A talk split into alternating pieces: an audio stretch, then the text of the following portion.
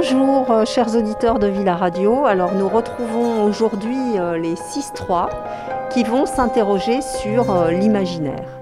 Donc nous allons réfléchir au rôle de l'imaginaire dans les romans du défi Babelio. Certains romans réalistes sont pleins de fantaisie, parfois pas très crédibles. D'autres complètement farfelus surfent sur le merveilleux, l'univers des contes, une atmosphère fantastique.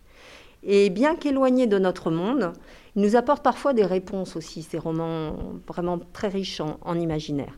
Alors pour commencer, on va peut-être euh, aborder la question avec Super Sourde.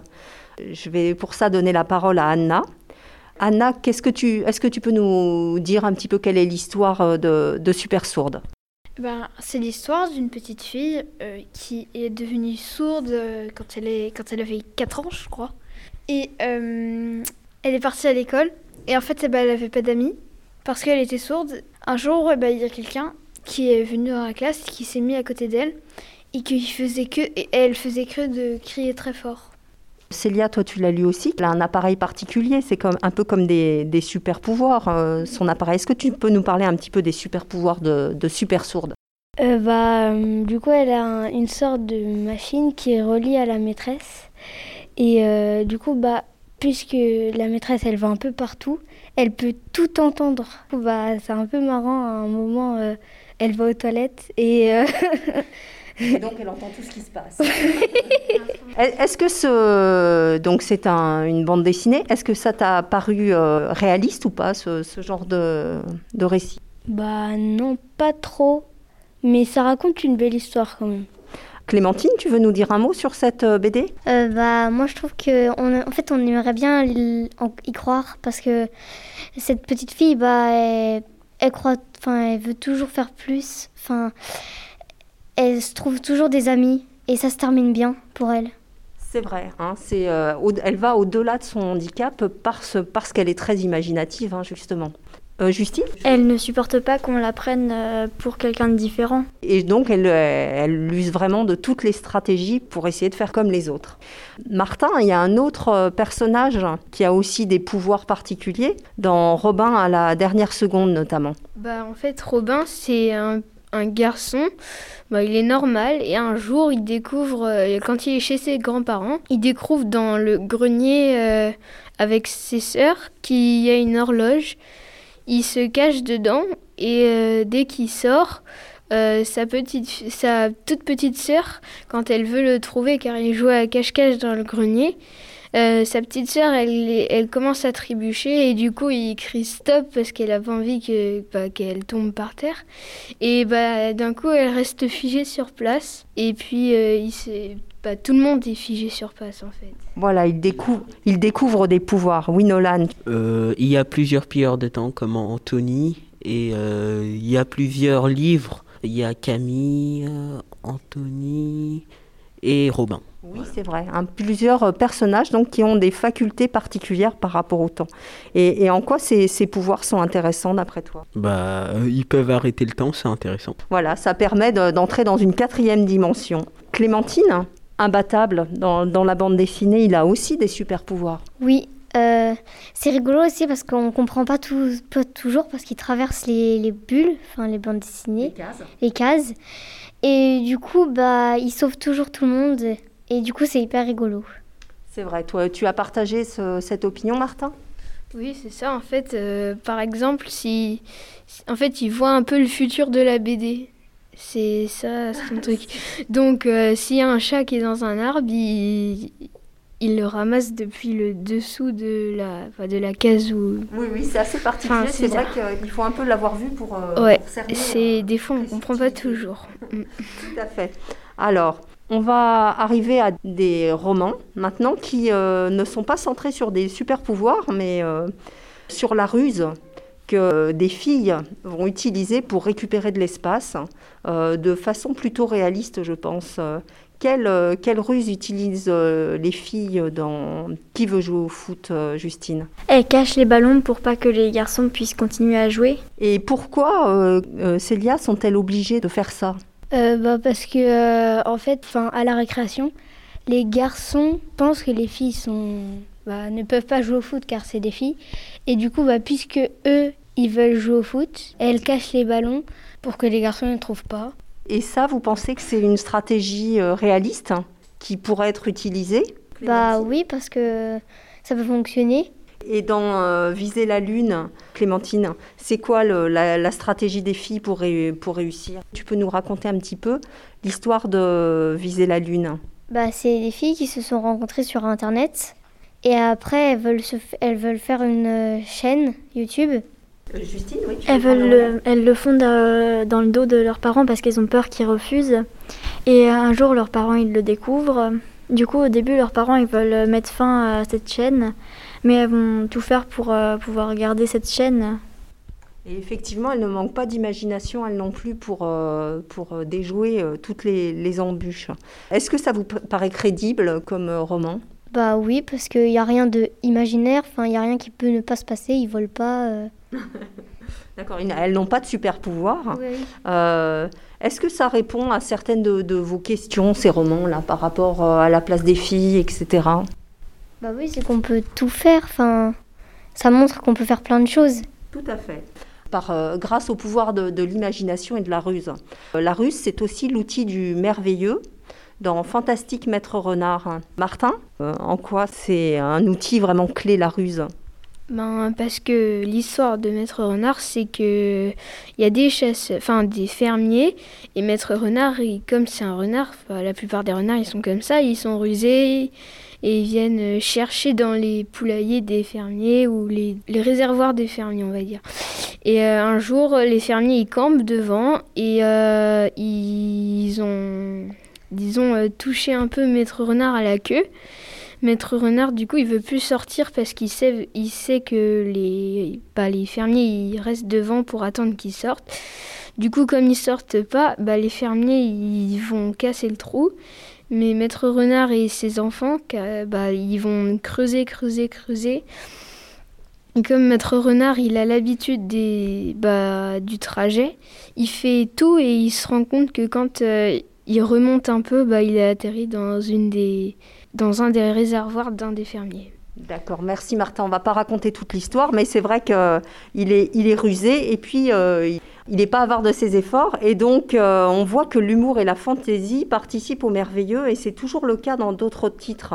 Par exemple, dans La sorcière de la rue Mouffetard, Anna, tu la vois, la fantaisie et l'humour dans La sorcière de la rue Mouffetard? Bien, oui, parce que la sorcière est quand même euh, rusée, mais pas tellement au final. Parce que euh, c'est un peu débile ce qu'elle ce qu'elle fait. Pourquoi? Bah, parce que euh, si ça se trouve, la recette qui fait devenir belle ne marche pas. Donc, puis surtout, ça sert à... C'est pas, pour moi, c'est pas essentiel de, de faire ça. Enfin, sauf si, parce que je suis pas une sorcière, mais... Mais pour elle, Je ça sais pas. vraiment important. Bah oui, mais je comprends pas en fait, parce que la beauté, c'est parce qu'il y a le plus euh, besoin dans la vie. Voilà, ça te paraît pas essentiel. Martin, peut-être Euh, moi, euh, la sorcière de la rue Mouffetard, ce qui m'a un peu intriguée, c'est que dans chaque histoire, on retrouve toujours les mêmes personnages. Donc la sorcière de la rue Mouffetard et le petit Bachir. Et ce qui est toujours bien, c'est que bah, Bachir, il va venir en aide euh, bah, à celui qui va se faire un peu viser par la sorcière, on va dire. Qui est Bachir? Ouais, c'est un petit garçon qui est né de- d'un père euh, épicier et il aide souvent les personnages des différentes histoires. Ah d'accord. Et dans la potion magique de Georges Bouillon, tu retrouves aussi l'humour et la fantaisie? Oui, oui, parce que bah, ce qui est drôle, c'est la transformation de la, de la, bah, la sorcière, entre guillemets, plutôt la mamie, mais par exemple, quand elle s'envole de son... Bah, c'est drôle car elle bougeait pas du tout de son siège et quand elle, elle saute dans l'air, ça fait un peu... C'est un peu choquant quand même. et, et quel est l'intérêt, d'après toi, d'inventer des mondes merveilleux comme, euh, comme ceux-là, comme dans la potion magique de Georges Bouillon ou Sacrée Sorcière? Bah, pour faire euh, rire les gens et puis pour leur montrer des astuces un peu. D'accord. Et toi, Clémentine, qu'est-ce que tu penses de ça? Bah, je pense que c'est bien parce que aussi ça divertit. On fait pas toujours les mêmes choses et même si c'est pas réel, c'est bien comme histoire. C'est aussi euh, un, un des rôles de l'imaginaire hein, dans, dans la littérature, c'est aussi, c'est aussi de nous divertir. Mais le merveilleux n'est pas toujours euh, teinté euh, d'humour. Par exemple, dans Orphée l'Enchanteur, la, situation est complètement euh, merveilleuse. On peut dire que c'est quelque chose d'irréel. Et pourtant, c'est pas drôle. Est-ce que tu peux nous en parler un petit peu, Nolan? Oui, c'est vraiment pas drôle de voir sa fiancée se faire enlever devant ses yeux parce que tu t'es retourné. Et qu'est-ce que ça apprend d'après toi, cette histoire? Bah, il, il l'aimait, c'est, c'est pas qu'il voulait la faire retourner, il l'aimait, mais il voulait juste voir si elle allait bien, mais on lui a donné un ordre, il l'a pas respecté. Et, il l'a payé, hein Non, Justine? On lui a aussi donné sa chance, mais euh, s'il avait bien respecté, il aurait réussi et il aurait pu vivre... Euh, Avec elle? Oui. Il a, il a vraiment été trop impatient, peut-être ou alors ils préféraient peut-être la renvoyer euh, dans l'imaginaire pour continuer à rêver de, leur relation idéale, qui sait euh, Non, pas vraiment. En fait, euh, c'est que c'était un réflexe de voir si sa femme allait bien. Marlon, un autre, un autre texte, une bande dessinée où le merveilleux n'est pas non plus très drôle. Je pense au chien gardien d'étoiles. Ah, bah l'histoire est un peu triste quand même à la fin parce qu'il y a bah il y a le maître du chien il meurt avec bah ouais, ça se paye un peu mais le maître du chien il meurt avec euh, le chien à la fin parce qu'ils deviennent pauvres à cause à cause d'un garçon qui vole leur portefeuille donc c'est pas c'est un peu triste quoi. c'est une histoire vraiment euh, très portée sur le, la pauvreté, l'amitié aussi entre le chien et, le maître. Un autre genre de, de l'imaginaire maintenant, je pense à la science-fiction avec euh, la planète interdite Anna.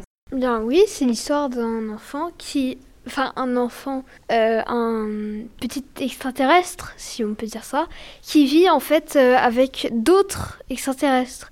Et un jour, euh, alors qu'il part sur sa première mission spatiale, il voit une planète qui a l'air très intéressante, mais elle est interdite. Mais c'est alors qu'une panne apparaît sur le vaisseau, et du coup l'équipe décide de faire demi-tour. Mais sauf que le petit extraterrestre, qui s'appelle Styx, n'est n'est pas d'accord et il va s'enfuir du vaisseau et il va aller sur euh, la planète euh, qui était euh, interdite. Il va pas nous dire ce que c'est que cette planète interdite hein. ça, ça en révélerait trop peut-être. Bah, en fait, la planète interdite, c'est la Terre. Voilà, alors on n'en dira pas plus. Hein. Ceux qui veulent découvrir liront la planète interdite. On s'interroge un petit peu là-dedans sur d'où vient-on, etc.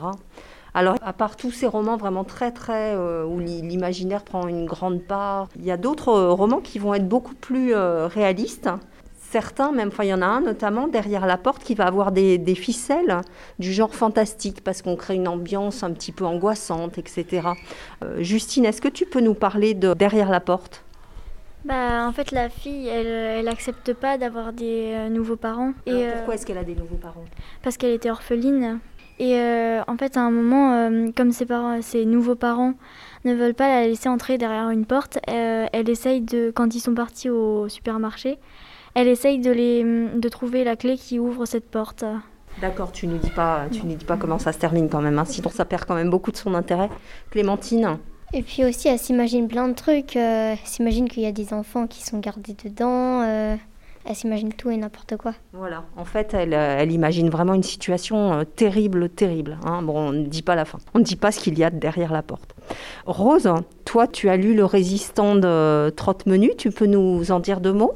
C'est un garçon qui s'appelle euh, Paul mhm. et bah, il a fait la guerre, si je ne me trompe pas. Oui, alors là, on est dans du roman un peu historique, hein, effectivement, par rapport à la Seconde Guerre mondiale. Euh, là, on n'est plus du tout, enfin, on est vraiment dans du roman réaliste. Est-ce que pour toi, euh, c'est de l'imaginaire ou c'est un roman biographique sur un personnage? Tu, D'après toi, c'est quoi ce genre de, de, texte-là? Bah, c'est plutôt euh, réaliste. Oui, et c'est plutôt un roman ou c'est plutôt documentaire? Bah, pour moi, c'est plutôt un roman. Oui, hein, on raconte une histoire, même si c'est basé sur, sur des faits réels, etc. Et que ça s'appuie sur, sur la réalité. Nolan, tu veux ajouter quelque chose par rapport euh, aux, résistants de Trotte Menu L'armée allemande, euh, ben, ils sont pas vraiment gentils, gentils quand même. Hein. Euh, il y a aussi sa, bien-aimée qui, ne, qui retrouve. Attends, il la retrouve pas? Oui, il la retrouvera pas si je me trompe pas. Dans Amir et Marlène, encore un roman un peu réaliste qui aborde des questions contemporaines. Oui, Clémentine? Bah moi je trouve ça bien parce que ça, on peut toujours rebondir. Enfin, Marlène qui connaissait personne, et bah quand il y a Amir qui est venu, bah elle a, elle a tout de suite été avec lui. Enfin, elle lui a tout expliqué et tout ça. Elle l'a aidé à s'intégrer? Oui. Et du coup, euh, bah elle a trouvé quel- elle a trouvé un ami. Justine, euh, oui, tu veux ajouter quelque chose? Plus qu'un ami. Oui, plus qu'un ami, parce qu'effectivement, il tombe un peu amoureux quand même. hein. Mais euh, aussi au début, euh, en fait, Marlène, elle est mise dans un collège différent de toutes ses copines, parce que même si elle en a pas beaucoup. Parce qu'en fait, sa mère, euh, elle est vraiment très très protectrice par rapport à, par rapport à Marlène. Et euh, du coup, elle la place dans un collège où elle connaît la directrice euh, Pour avoir des pour avoir des informations sur Marlène. La pauvre, elle, elle doit faire preuve de beaucoup d'imagination justement pour, pour contourner le- la surveillance. Et, et donc, comment elle arrive à, à s'épanouir? Quand euh, Amir, euh, il arrive dans le collège. Voilà, grâce à l'amitié puis au sentiment que, de plus en plus fort qu'elle ressent pour lui. Un autre roman aussi porte sur l'amitié. Je pense à L'ami de Yael Hassan. Est-ce que vous pouvez nous en parler aussi, euh, je sais pas, Clémentine? Bah moi je trouve ça triste parce que c'est un deux orphelins, ils sont copains et puis à un moment il y en a un qui part dans une maison et lui il est heureux mais l'autre il reste au foyer. Oui, ils sont censés euh, rester en contact et puis finalement. Bah finalement pendant un an ils se s'écrivent pas. Puis après euh, bah il reçoit une lettre. Oui, euh, Justine Et euh, à la fin, euh, il y a l'autre qui était resté au foyer. Il va aussi dans un, un autre endroit. Un autre foyer Oui, mais avec plusieurs enfants, euh, tous ensemble. D'accord. Et enfin, on va arriver à euh, aborder Soir de rage. Qui est-ce qui peut dire deux mots sur Soir de rage? Oui, euh, Martin? Bah, Soir de Rage, c'est un petit garçon, Alexandre, qui fait une partie de jeu vidéo.